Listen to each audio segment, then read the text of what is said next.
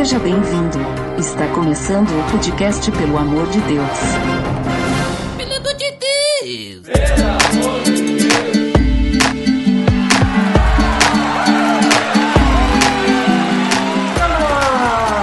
Podcast, pelo amor de Deus, eu sou Ed Grande e todos passamos por alguma reforma na nossa vida, não é, Jair? Com certeza, hein? Eu tô voltando aqui, eu sou o designer do Pelo Amor de Deus e hoje para falar sobre um assunto que eu, que eu gosto muito de estar estudando e talvez é uma coisa que eu me classifico um estudante da reforma. Então é, estou aí com um grande, grande prazer de falar sobre isso e do que estamos aprendendo. Muito bem, Jairo, e hoje nós estamos reunidos então para falar sobre como que a reforma protestante impacta na vida dos cristãos.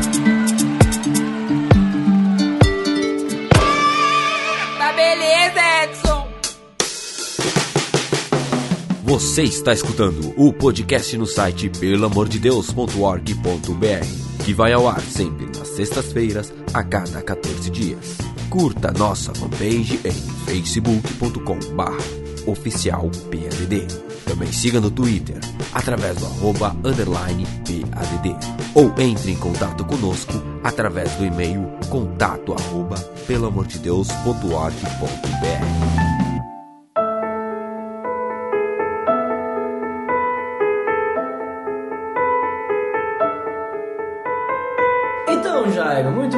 vamos falar então hoje sobre a reforma protestante, como que a reforma aparece em nossas vidas, qual que é a diferença que ela faz, como que ela impacta, como que a gente tem que levar isso para nossa vida, né? Porque só a gente saber que foi um evento histórico é fácil, né? É só olhar os livros de história e tudo mais. E já que tu é o designer, né? Um, o designer-chefe aí do Pelo Amor de Deus, o que trabalha em cima das artes dos podcasts, né? Então nada melhor do que chamar você para me ajudar a pintar esse esse plano, né, da reforma, porque é uma reforma, entendeu? Va- Vamos pintar um quadro. Vamos pintar um quadro, vamos pintar a casa, né?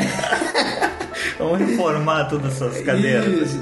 Mas então, Jairo, pra gente entender primeiro do que, que a gente tá falando, a gente sempre traz aí os conceitos, né? O que que pro pessoal entender e pensar junto com a gente sobre a nossa conversa. Então, só para dar um resumo, a gente já falou, a gente já falou sobre a reforma protestante em outros episódios, inclusive link no post. Então, vamos só dar um breve resumo sobre o que é a reforma protestante, só para o pessoal entender sobre o que a gente está falando. Muito bem. Acho que isso é uma coisa. Talvez o ouvinte vai estar nesse mês aí escutando muita coisa, Uhum. porque é o ano que a gente está comemorando os 500 anos da reforma protestante. Então é um marco que tipo até mesmo a história do Brasil tá, nós estamos quase na mesma história, mas a gente sabe que o evento aconteceu então na data específica, que foi quando Lutero eh, pregou as 95 teses na na porta da igreja, a capela de Wittenberg, Isso. E isso foi na data de, então de 31 de outubro de 1517. No Dia das Bruxas. Olha, Inclusive, link no post, episódio sobre Halloween. então em 31 de outubro, esse mês, a gente vai estar comemorando os 500 anos, né? Olha só. Eu acho que Vai ser depois do lançamento desse podcast, para você se preparar, né? Esse podcast está sendo lançado antes, veja só. Muito bem. Então a gente estuda Lutero, o, o monge católico na época estava estudando, e nisso ele percebe uma grande diferença ah, quando o que estava acontecendo na época e onde foi o principal delas é as indulgências em si que estavam sendo trabalhadas e que ele percebia o povo pagando muita indulgência e um povo sofrendo e foi o que inspirou muito ele a olhar para a Bíblia e perceber, ah, isso não, não é o que a Bíblia diz e o que, que a gente precisa fazer. Vamos então conversar sobre isso. E ele precisa então fazer um, uma forma de protesto, uma forma de assim, ah, vamos conversar. Ele foi lá, escreve as 95 teses, coloca na porta com uma forma, ah, vamos nos reunir, vamos falar sobre esses assuntos. Esses assuntos estavam as indulgências, ele queria falar também sobre que a salvação ela, ela era pela fé, e, tipo, não existia penitência, não existia, tipo...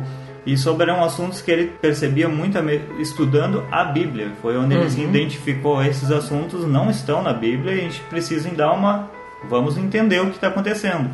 Ah, e isso ge- gerou várias, vamos dizer assim, várias discussões, várias conversas e foi o início, então, de um processo de reforma, né, que foi acontecendo na história. Isso, que aconteceu depois em muitos lugares também.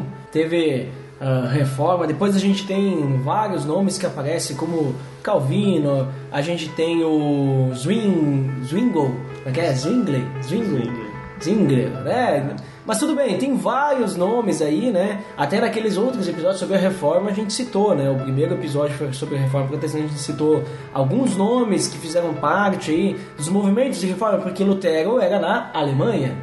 Né? Daí a gente tem coisa acontecendo na França, né? Na mais. Holanda. Inglaterra, né? Então vários, vários locais aí acontecendo também, né, Jairo? Mas então assim, reforma protestante foi esse esse protesto contra a Igreja Católica foi uma reforma do modo de pensar, né? De olhar novamente para a Bíblia e deixar as, as tradições, né, de lado, né? Porque a Igreja Católica ela ela vinha assim não só as indulgências, mas também muitas outras coisas, como a questão daquele movimento apostolado lá de que os católicos eles puxavam de, até Pedro, né? O apostolado, e daí, por causa disso, então, eles podiam interpretar a Bíblia como quisessem e podiam adicionar coisas na Bíblia, né? Que não estavam lá, que aí vem o movimento da tradição, né? E, e tudo mais, e, e a gente tem todas essas coisinhas que daí Lutero tava, tava lá contrariando a Igreja Católica, né? E então, só, só para ficar claro, Jairo, a gente também tem outros protestos que aconteceram na época, né? E hoje a gente olha, a gente tem vários movimentos e a gente vê pessoas sendo chamadas de reformados, mas a gente tem os anabatistas, a gente tem os luteranos, os anglicanos e, e digamos assim, de certa forma tem, tem formas diferentes de pensar entre um e outro, né? Então, só para ficar claro, quando a gente fala, fala de reforma protestante, a gente está falando de todos esses caras aí, ou a gente está falando é, só de Lutero, ou a gente está falando só do- dos reformados ali, ou, ou só, sei lá, dos anglicanos e não sei o que. Será que tem, tem todos a mesma ideia que é ser algo de uma reforma do modo de pensar ali, de acordo com a Igreja Católica da época e tudo mais? É, historicamente, se a gente for ver os protestantes, então, como a palavra ficou conhecida, Uhum. a gente tem aquele evento histórico que é em 1529, que tipo, quando foram os reformadores luteranos lá foram protestar contra a Igreja Católica e principalmente eh, por ela ser, por lei, ser a única fé reconhecida como única, né? Pra, e dizer assim, a única religião ou única. E isso os luteranos protestaram, né, assim, no sentido, não, a gente não acredita no- principalmente no papel do Papa em si, e foi uma forma de protesto. Então, a partir dali, teve essa divisão, em sentido, ah, os luteranos e os católicos em si, essa divisão de visão em si, e começa a surgir os protestantes, né? E essa divisão de católicos e protestantes. Depois surgem, eh, começa então ter uma assim, um acréscimo de protestantes sendo divididos em categorias. Tu pode falar melhor aí quais são essas categorias? É, são aquelas tradições ali então, né? Que a gente vê que todos eles são protestantes, né? Só fazem parte da reforma, só mudam um pouquinho sua forma de pensar. Que é os luteranos, né? Os reformados, anabatistas e anglicanos. A diferença não é em relação à reforma. Porque na reforma, a- os pilares da reforma, que a gente já viu no episódio lá sobre as cinco solas, né? Todos eles têm. Até antes eu esqueci de citar, que eu não tava lembrando o nome, era o John Knox, né? O Knox, ele era o outro lado desses quatro carinhas aí, os quatro cavaleiros aí do, da reformalice. É inoxidável. Isso, a pessoa estrogonoficamente sensível, né? Que é o Lutero, o Zwingli, o Calvino e o Knox, né?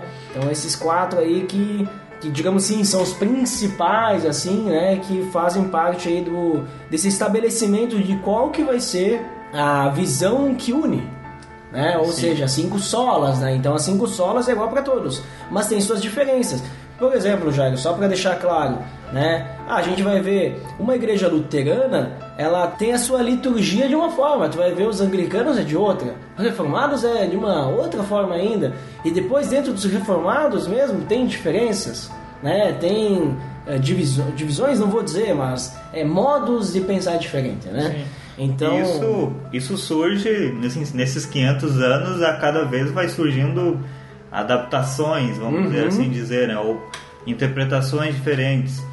E claro que a gente tem que ter muito cuidado com essas interpretações, né? Tipo, acho que é a mesma coisa que surgem movimentos bons, também nesse meio pode estar surgindo coisas que não são bíblicas muitas vezes, né?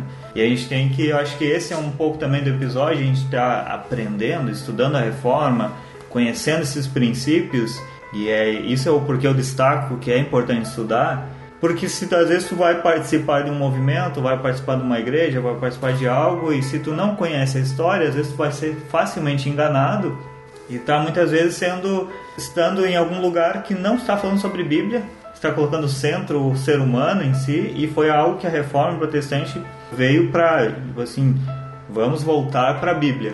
Então, eu acho que esse é um, também um ponto que é interessante a gente olhar e, e as pessoas que estão ouvindo entender, querer conhecer a história e também para tipo não deixarem ser enganadas e não deixar serem influenciadas por qualquer qualquer movimento, qualquer filosofia que possa estar surgindo, às vezes, permeando a igreja, né? E vale lembrar, Jairo, que nem a gente falou então ali que quando a pessoa fala a palavra reformado, é uma questão dentro da, da reforma protestante, né? Mas a reforma protestante é muito mais abrangente que isso, né? Então, o ser protestante vai, vai além, né? Não estou dizendo que uma coisa é melhor que a outra, estou dizendo que uma coisa está dentro da outra. Sim. Né? Uma coisa está dentro da outra. Mas a gente fala muito, por exemplo, na segunda a gente fala de reforma protestante, a gente fala de Lutero, a gente fala de Calvino, mas e a gente pensa, nossa, porque Lutero então foi um grande homem, não dizendo que não foi, mas foi um grande homem porque foi lá e pregou as coisas e, né, até dizem que ele nem pregou, ele só mandou cartas, né? Aí não vem ao caso a gente ficar também discutindo sobre isso, não vale a pena. Mas a gente tem que entender também que não era só Lutero que não estava tranquilo com isso. Tanto é que eu já citei ali mais três nomes que ajudaram depois na reforma em outros locais. Mas uh, Lutero foi o estopim, foi no momento certo, foi aquele momento lá. Porque se a gente for ver outros nomes como o Wycliffe, né, o John Wycliffe, né, o John Hus, o John of Essel, é tudo, é tudo João, né? Parece que João é, é encarnado, né? é, o nome João tá louco, né? Mas são, são pessoas que antes mesmo da reforma, né, eles já não estavam gostando do que estava acontecendo, eles já estavam tentando fazer alguma coisa, eles já estavam querendo a diferença, né? E daí então tudo começa ali com essa oposição à Igreja Católica Romana, né? Vale citar, porque a Igreja uhum. Católica é a Igreja Universal. Isso. Então a Igreja Universal do Reino de Deus poderia ser chamada Igreja Católica do Reino de Deus, veja só. Mas foi quando Lutero colocou lá então sua, suas teses, né? E daí que começou o rebuliço. Porque até então todo mundo que tentava ir contra a igreja, a igreja calava, né? De alguma forma. Mas Lutero teve, teve coragem, vamos dizer assim, ou teve o momento certo para fazer isso, né? E vale lembrar, John Hus, que no momento tem uma frase muito, muito interessante quando tu, tu lê alguns livros. John Hus significa então ganso em, em alemão. Uhum. Como tu falou, as coisas que aconteceram antes, então tinha pessoas já antes de Lutero que piraram que estavam que estavam percebendo essa esse erro teológico ou essa diferença no cristianismo e que queriam reformar. Uhum. Mas quando uh, essas pessoas não tinham tanta influência como teve Lutero na época. Tipo, Exatamente. Lutero teve até mesmo, vamos dizer assim, uma. Vamos dizer assim, Lutero teve um, um, um apoio ou teve pessoas que assim tiveram, tiveram uma resguarda, uma guarda para uhum. ele, que ajudaram ele a a se proteger, porque antes, anteriormente, as pessoas que se oporam ou opuseram a, até mesmo, não, antes mesmo, as pessoas que se levantaram contra ou quiseram reformar, todas elas foram excomungadas do, da, própria, da própria igreja e muitas foram mortas, como até mesmo o John Hus, que foi queimado vivo. Uhum. E quando ele uh, na, nessa quando ele estava sendo queimado, mesmo assim ele can, continuava cantando um louvor e ele falou uma frase muito assim: ah, hoje vocês estão queimando o ganso, mas daqui a 100 anos ou daqui a um tempo surge o cisne que vai uh, to trocar, tocar essa história. E então por isso que uh, é interessante salientar que o Lutero em algumas teologias ou em alguns livros ele vai vir como o cisne que levantou ou o cisne que protestou a história, o Sidney que isso entendeu, mas é nesse sentido. Sim, entendi, entendi. É ele que vai, digamos assim, dar o pontapé para que a bola entre no gol. Isso, mas menos ele assim. foi uma peça importante, mas antes dele veio outras pessoas também, né? Isso é, É, isso é sim. interessante a gente entender. Não é um processo de uma pessoa só, né? Isso que a gente tá Foi uma dizer. ideia dele só. Isso, foram várias pessoas ao longo da história que não estavam contentes com o que estava acontecendo, né? Como as coisas eram levadas. E daí então chega aí o momento de Lutero fazer aí suas teses. E a gente tem a reforma protestante. E hoje, né, daí a gente tem muitas das coisas que aconteceram na reforma protestante que foram usadas. Muitas igrejas ainda tentam voltar. Parece que, apesar de não parecer catolicismo, mas elas vão exatamente contra aquilo da reforma, né? Então é isso que a gente vai começar a conversar agora.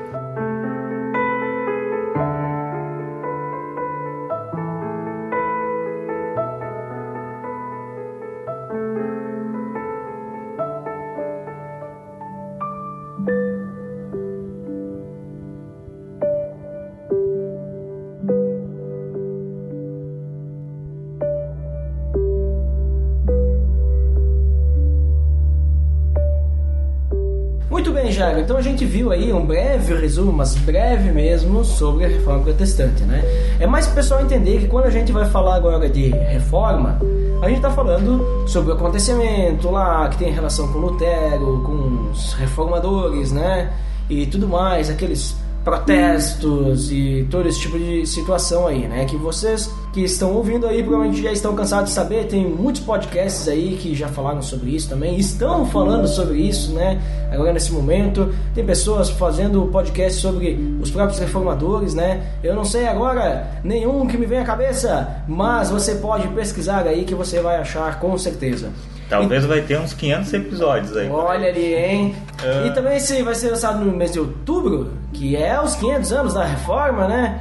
Então, por isso que tem muita gente falando, né, Jairo? Mas então vamos lá. Nosso propósito aqui, nossa proposta, né, para esse episódio, então é falar o que, que a reforma faz diferença na nossa vida, né? Porque querendo ou não, Jairo, vamos ver se você concorda comigo, né? Para mim, a Bíblia ela é suficiente né? Então a gente não precisa de mais nada para saber como adorar a Deus. Só que daí, tu vê, tu vê que eu já estou resbalando na reforma ao falar isso? Percebe que quando eu estou colocando a Bíblia em primeiro lugar, apesar que a própria Bíblia fala isso, mas eu já estou assim sofrendo de certa forma uma influência da reforma, né? Porque uma das solas da reforma é somente a escritura, concorda? Então, o que a reforma faz diferente na nossa vida? Qual que é o legado da reforma, vamos dizer assim? Eu entendo, eu concordo contigo sobre, eu acho que o que provocou a reforma eh, em si está totalmente centrada com a sola escritura ou a Bíblia foi a causadora da destruição. Tipo, ela, ali, vamos ela começou a incentivar ou começou, claro, guiando pelo Espírito Santo, acho que as pessoas começaram a entender a Bíblia e perceberam ela como nós precisamos viver ela e não precisamos de mais nada. Que nem diria lá em Efésios, né? Paulo, inspirado pelo Espírito Santo, né? Inspirado. É, essa- que também faz parte das solas, né? Somente Espírito Santo. Mas ah, diz lá que a, a palavra, né? Ou, no, no caso, a luz da verdade, né?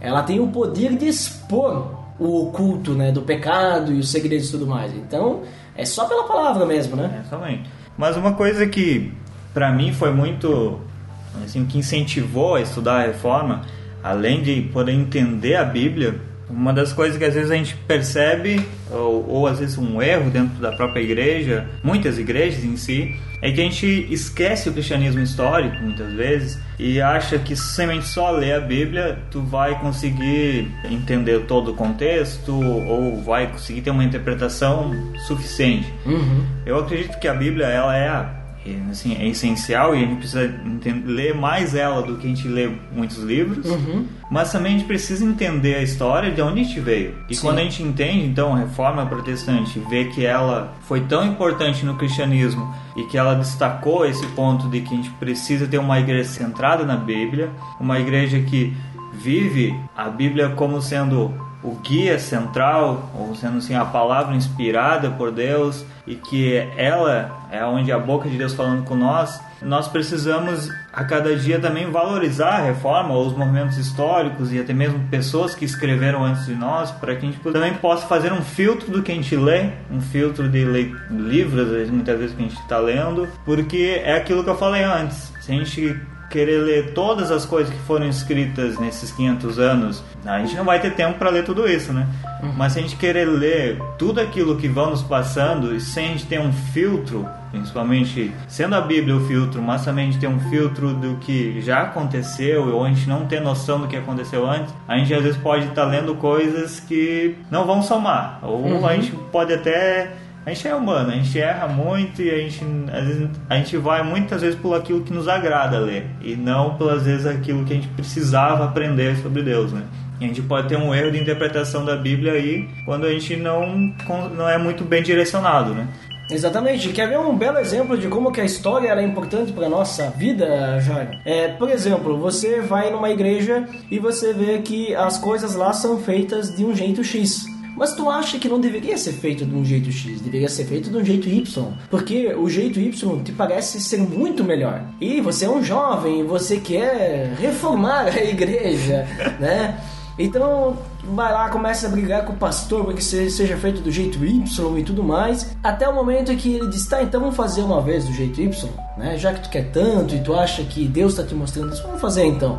E aí faz do jeito Y e dá a maior confusão. Porque naquela igreja não são só jovens, tem, tem pessoas mais velhas também, pessoas né, com mais idade. E o jeito Y com aquelas pessoas de mais idade não funciona, tem que ser do jeito X que atinge mais pessoas. E a igreja, o pastor lá, ou quem, os líderes, eles já sabiam disso, porque eles conhecem a história da igreja, já tentaram fazer do jeito Y, mas essa pessoa jovem que chegou agora não, não, não sabia. Né? Então percebe que por que, que não era feito do jeito Y? Por causa que o jeito Y não dá certo, tem que ser feito do jeito X, que vai poder fazer com que mais pessoas estejam unidas. Né? Então, da mesma forma, é importante a gente saber por que, que aconteceu as coisas, né? como aconteceu ah, na história, né? mesmo que isso não tenha relação com a Bíblia, para a gente entender então por que, que as coisas são assim, né? por que, que não são assado, e até mesmo refletir né? como é que a gente pode melhorar sem que a gente cometa os mesmos erros, né? Certamente. Eu acho uma, uma coisa que para mim me incentiva muito e esse é um ponto central da reforma, quando cada vez que eu estudo mais ela, eu tenho mais vontade de estudar a Bíblia e querer lê-la, porque todos os reformadores eles declaram ah, com unanimidade assim a, essa vontade ou essa influência uhum. e esse desejo de de cada pessoa aprenda a palavra de Deus. Uhum. E isso, pra, a gente pode relembrar os, os eventos históricos da Reforma, quando Lutero percebe na, na missa ou na ordem da, da igreja naquela época que a própria missa era feita em latim, onde as pessoas não tinham acesso à Bíblia uhum. e era falada uma língua que não era falada pelo povo. Então ele quis reformar, foi um tanto um, um ponto também pela reforma que ele assim, o povo precisa ter acesso dessa palavra, o povo precisa. E hoje a gente tem isso, hoje a gente tem essa livre acesso e que a gente tem um livro da Bíblia sendo mais vendido. Só que às vezes a gente não é o, livro mais lido pelos, pelos cristãos e a gente então isso também é um ponto que a gente precisa entender hoje como a reforma e reformar-se nossas vidas e assim não, não posso ter uma Bíblia em casa simplesmente sendo empoeirada ou num aplicativo que eu nunca vou abrir, mas eu tenho que ler e também tenho que entender ele, interpretar ele e fazer com que aquelas coisas venham ser vividas na minha vida, né? Tipo, e agradecer esse evento da reforma porque eu tenho acesso hoje à Bíblia por causa disso, porque foi ter traduções depois e a gente tem um acesso por causa da reforma também. Uhum. Então a gente percebe, Jairo, que a, a, reforma por si só, ao nos fazer voltar para a palavra, ela então nos ajuda a, a compreender que nós podemos livremente conhecer a Deus. Né? Que nem tu falou ali do latim, antes era só o clero né, que poderia então ler a palavra. Na verdade, nem quase nem todos, né? Nem todos. É. Então, é, só, só eles tinham acesso, conheciam a língua e tudo mais, e o povo então apenas seguia o que mandava, né? De certa forma não poder, eu vejo assim que eles não podiam ter um relacionamento com Deus. Como é que eu vou me relacionar e agradar alguém que eu não conheço? E né? até por isso que conseguiram na época controlar o povo com as indulgências, né? Então, porque a Exatamente. pessoa não, as pessoas não tinham conhecimento da Bíblia e elas eram facilmente controladas ou influenciadas pela, por aquilo que os comandantes ou sacerdotes da época iam falando, né? Então, eu, esse ponto eu entendo que hoje, se a gente não lê a Bíblia, a gente também pode ser facilmente lud- ludibriado por qualquer pensamento, né? Então, essa é um a gente tem que reforçar isso. E é exatamente isso que a gente percebe hoje em dia em movimentos neopentecostais aí de teologia da prosperidade. A gente percebe a história voltando, né? Aquilo que eu comentei antes, né? Por que é importante conhecer a história? Porque a gente percebe agora a história acontecendo de novo, em que a gente vê igrejas cobrando indulgências que não são chamadas de indulgências, mas são chamadas de ofertas, são chamadas, olha, De terreno no céu. terreno no céu, ou são chamadas de pagar pela cura, né? Dar uma oferta, porque se você for generoso com a igreja, se for generoso com Deus, Deus será generoso contigo, né? Questão de pagar promessa e tudo mais, aí, ah, vendas não, não de, de terreno no céu, mas vendas de ah, artigos sagrados. Então a gente percebe tudo isso acontecendo de novo,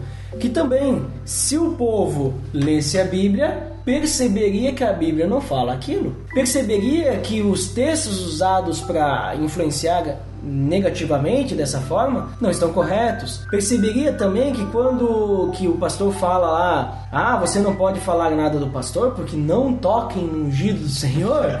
Esse texto está fora de contexto, né? E aí vo- voltamos então lá ao momento que Lutero hoje ele estaria pregando as teses aí na, nos templos de Salomão construídos por aí. Muito bem. São, isso são coisas que mostra que às vezes as pessoas, as pessoas não entenderam a reforma e acharam, às vezes deixaram ela como só um evento histórico e não trouxeram a reforma para reformar elas a cada dia.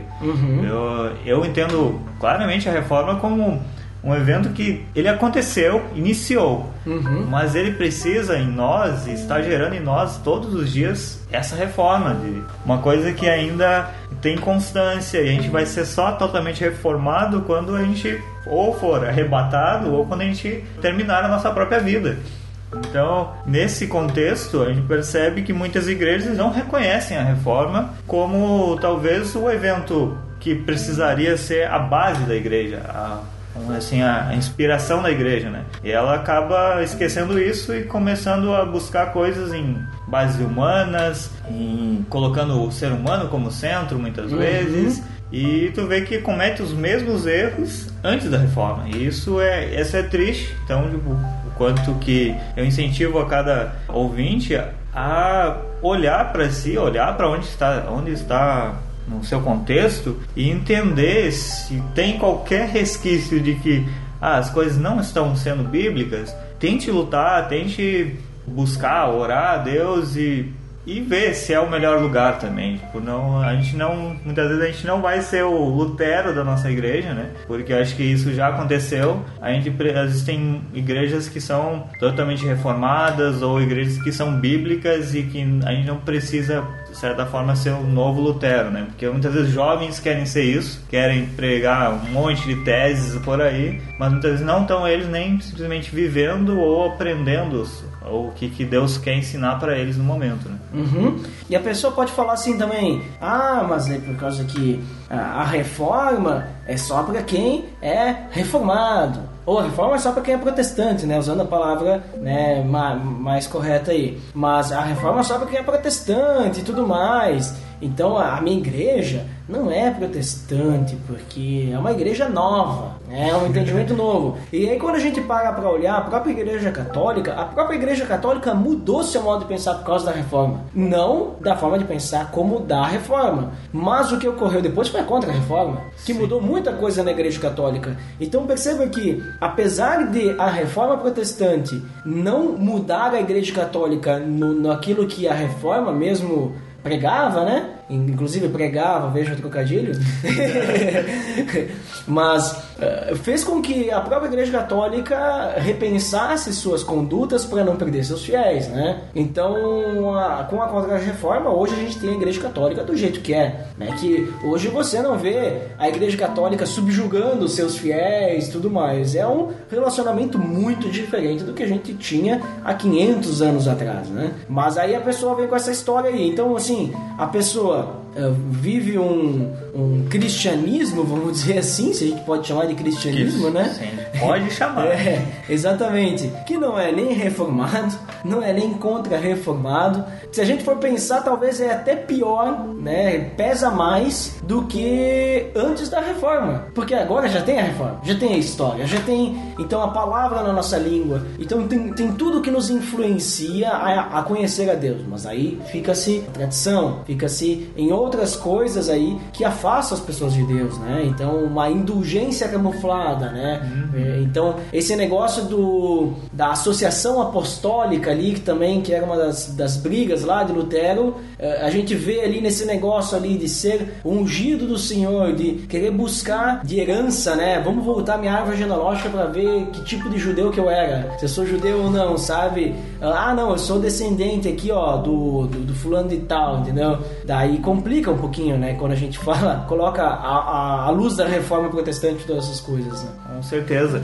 Como tu falou, eu hoje entendendo, e eu, eu entendo as pessoas que talvez não, conhece, não conheceram a reforma ainda, não estudaram sobre isso. Eu não, não vou julgar elas e dizer, ah, você é uma você é uma ingênua, você não conhece, você tem que conhecer a história. Assim Mas- como a gente não vai julgar aqueles que não conhecem a Deus ainda, né? Sim, eu acho que esse episódio tem que funcionar como um incentivo a entenda e conheça com as forças e com sem ser um peso para você. Você vai estudando com aquilo que vai te interessando, mas não deixa esse evento ser apagado ou ser simplesmente uh, algo esquecido da história. A pessoa precisa entender e isso vai vir conforme o interesse da pessoa. Eu acho que isso aconteceu muito na, na minha vida, assim. Tem os e é o que eu entendo hoje. Se tu vai trabalhar com pessoas que simplesmente aceitaram a Cristo ou estão iniciando na fé, não vai poder chegar para ela começar a falar sobre cinco solas, sobre o que aconteceu da reforma, se ela ainda precisa aprender os princípios básicos da fé. E isso tem, a gente precisa fazer muito bem. Acredito que para depois, quando a pessoa começa a crescer em maturidade, ela precisa entender um pouco mais da história e isso às vezes precisa de pessoas que já estudaram sobre isso para instigar a pessoa a conhecer. Isso aconteceu comigo, teve várias pessoas que começaram a dizer: ah, você precisa conhecer um pouco mais sobre a reforma, sobre o movimento dos cinco solas. E isso eu fui buscar cursos, fui buscar coisas que tem muito, tem muitas, uh, tem muitos livros sobre isso, mas é uma coisa que tem, não pode ser pesada para a pessoa, não pode ser, ela tem que buscar com a forma, o interesse dela e porque cada um a gente está, todos nós estamos numa fase, a gente está cada vez vivendo coisas diferentes, uma reforma diferente, mas a gente não pode desconhecer ou deixar que as coisas fiquem de lado. A gente precisa viver ela, entender o que eu aprendo hoje da reforma. Ah, eu aplico ela hoje isso. E assim vai, eu acho que isso é, é um incentivo a conhecer e não a pensar que a reforma ela vai vir e vai transformar a sua vida totalmente. Não, ela vai, vai às vezes somar em muitas coisas que você já está fazendo certo, ou vai corrigir. Né?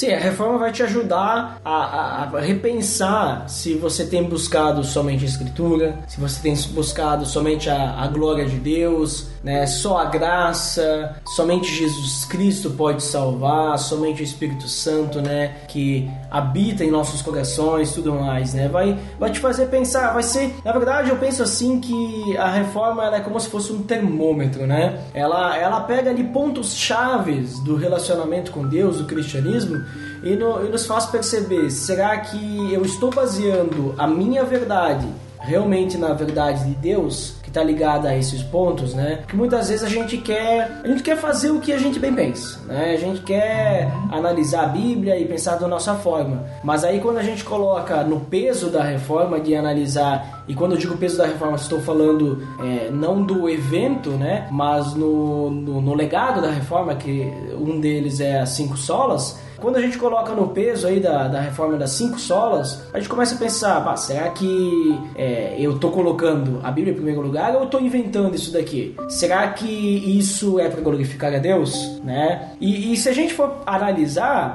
as cinco solas da reforma, elas não são invenções de homens. Ah, é tudo tá na Bíblia. Sim. É tudo tem base bíblica.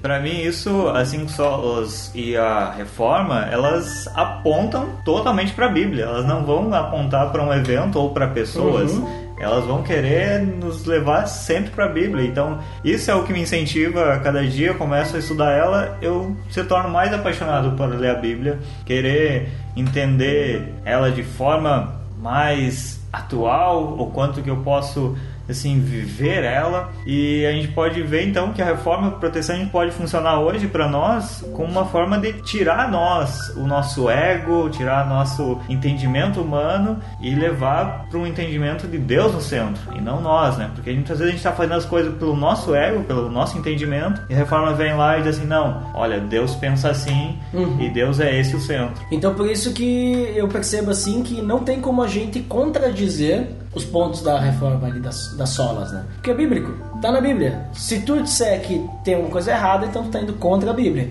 Então, digamos, aí já é, o- é outra conversa, né? Muito bem. Porque tu tá indo contra aquilo que a Bíblia fala. E eu percebo também, Jairo, tu falou bastante ali sobre como que a reforma influencia a nossa vida. A reforma, ela nos ajuda a, a perceber, né, se as coisas que têm acontecido ao nosso redor também, né? Que nem eu falei antes, né? À luz das escrituras, a gente expõe todo o pecado. Inclusive, vou até ler aqui, Efésios capítulo 5, versículo 12. Que ele diz assim, ó, porque aquilo que eles fazem em oculto, até mencionar, é vergonhoso.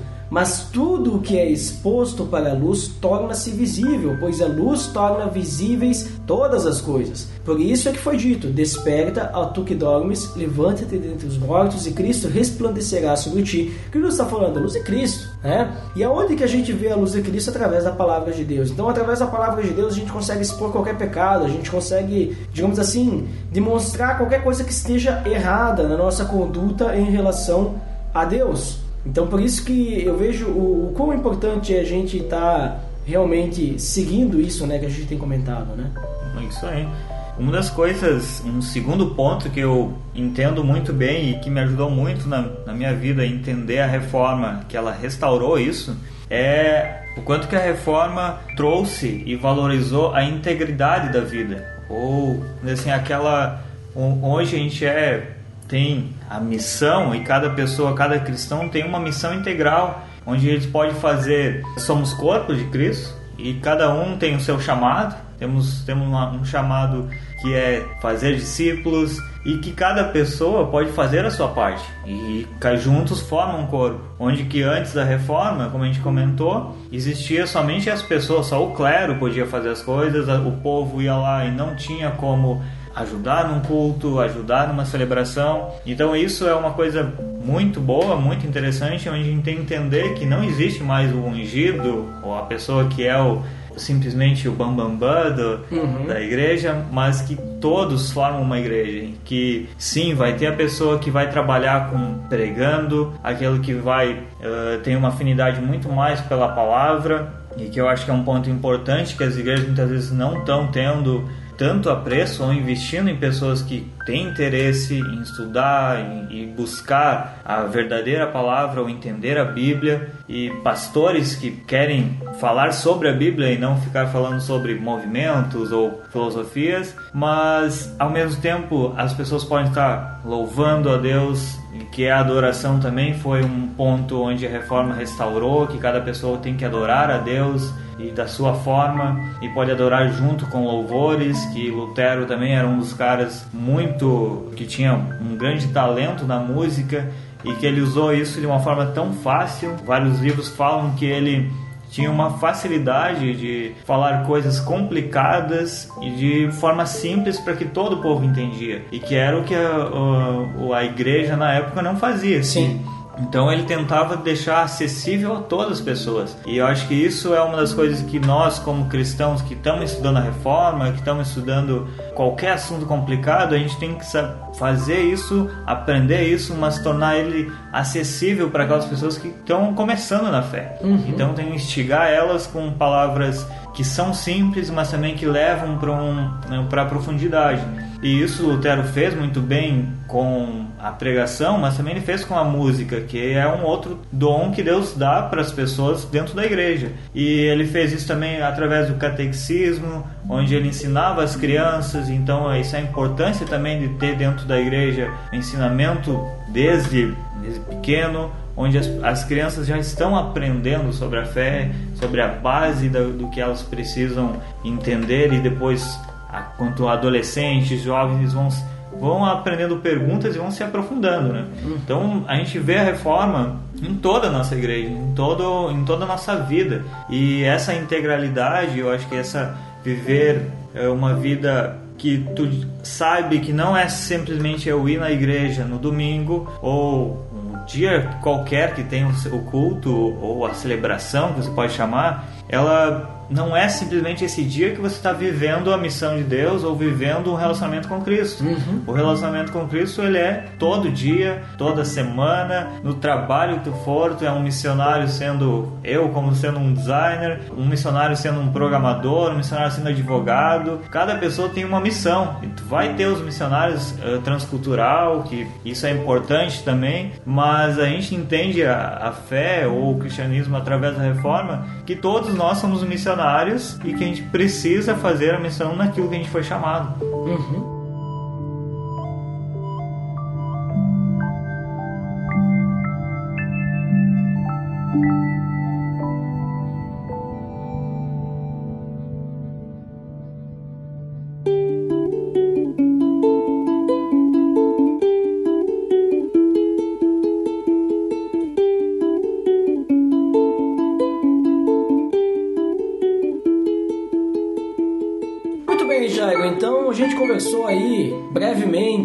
Porque assim, quando a gente fala de reforma, dá pra conversar sobre muita coisa, né? Dá pra conversar sobre sobre a história, dá pra conversar também é, sobre cada uma das solas, dá pra conversar também sobre movimentos pós-reforma, e, e, muito legal, né, todo esse assunto.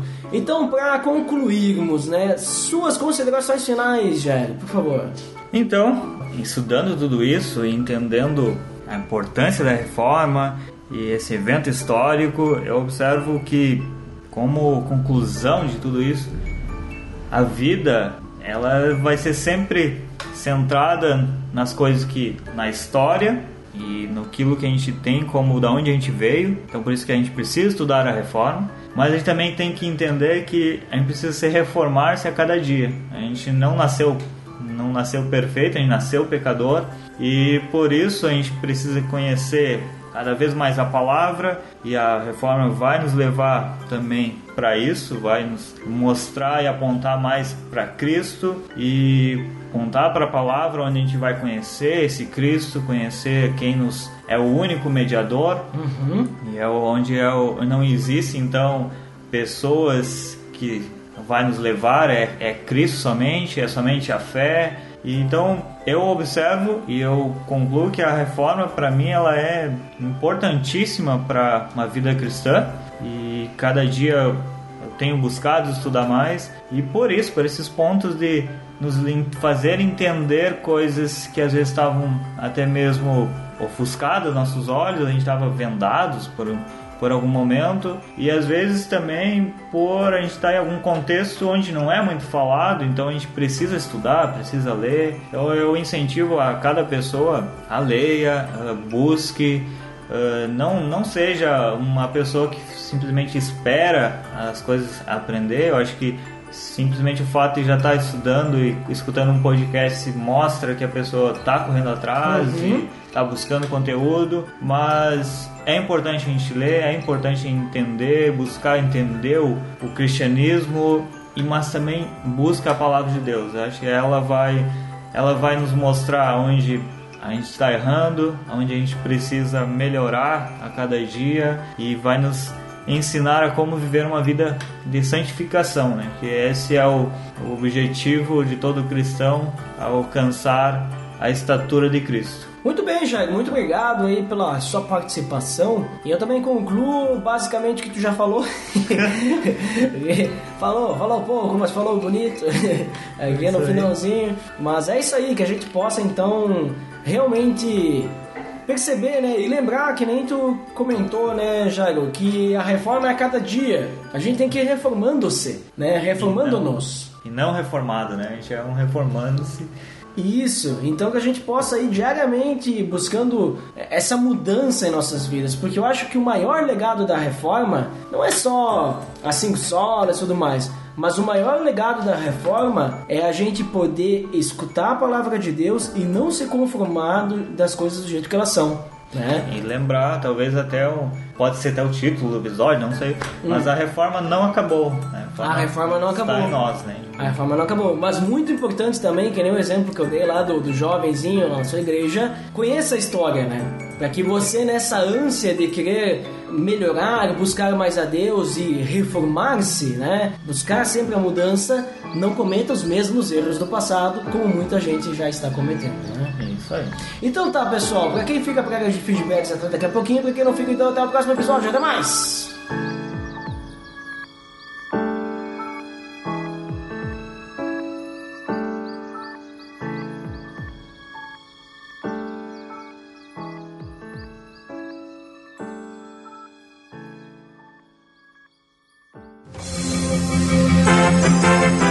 Atenção! Você está entrando na área de feedbacks. Fique ligado.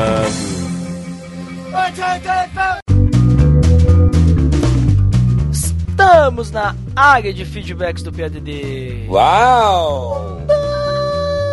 Digo Dandeco, vamos lembrar do nosso feed como sempre. Para quem não sabe ainda, segue lá. O nosso feed é o pelamordedeus.org.br barra feed barra podcast. É isso aí, e você também pode assinar no iTunes e nos avaliar acessando diretamente o pelamordedeus.org.br barra iTunes. E Dandeco, agora sim, vamos aos feedbacks do episódio 114 e nós falamos sobre Esther, quem que foi o primeiro? Adivinhe só, foi o Abner Lobo. E o que que ele disse? Esther Rainha, pro Lourival Gonçalves Nadinha. Muito engraçado. Olha só, mas ele voltou depois, mais algumas vezes. O que, que ele disse? Falou o seguinte: Abner assume a liderança novamente. Olha só, hein? E daí? O que, que mais ele disse? Ele voltou mais, né? Voltou. Uma coisa é certa. O Eduardo Silveira estava on fire neste episódio.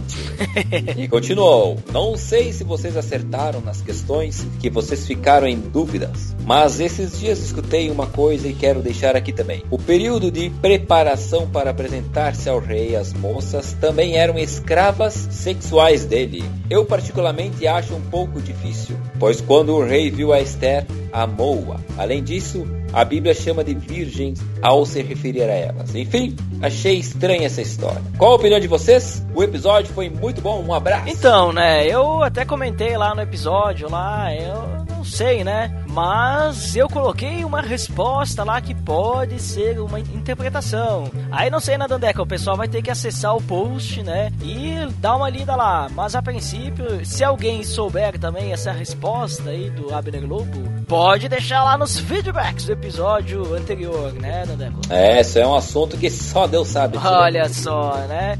E Dandeco, veja só, acabamos já os feedbacks. Acabou, Nossa! né? Lemos 100% dos feedbacks, veja só. E agora vamos É, às hoje é indicações. 100% Abner Lobo na Olha ali, somente Abner Globo, que é uma pessoa subjetivamente qualificada, né? É Uma pessoa líder, uma pessoa mítica. Uma sumidade, né? Uma pessoa trítica, Dandeco. Uma pessoa perene, né? Que, que seus feedbacks são duram muito, né? São praticamente imortais, né? Veja só. É, imortal é a nossa área da indicação. Então a indicação de hoje é qual, Dandeco? É a Resistência Podcast, episódio 38. Visão bíblica de triunfo e fracasso. Link no post pra você conferir esse episódio do Resistência Podcast. Muito interessante o papo deles. E Dandeco, parece que então a gente chegou ao fim nosso episódio, não é? Olha, foi tão bom essa leitura de feedbacks que eu nem vi o tempo passar. Nossa, é uma velocidade estrogonoficamente sensível, né, Dandeco? É, É. essa área de feedbacks é uma área de feedbacks que merece o respeito tecnológico, veja só. É isso aí.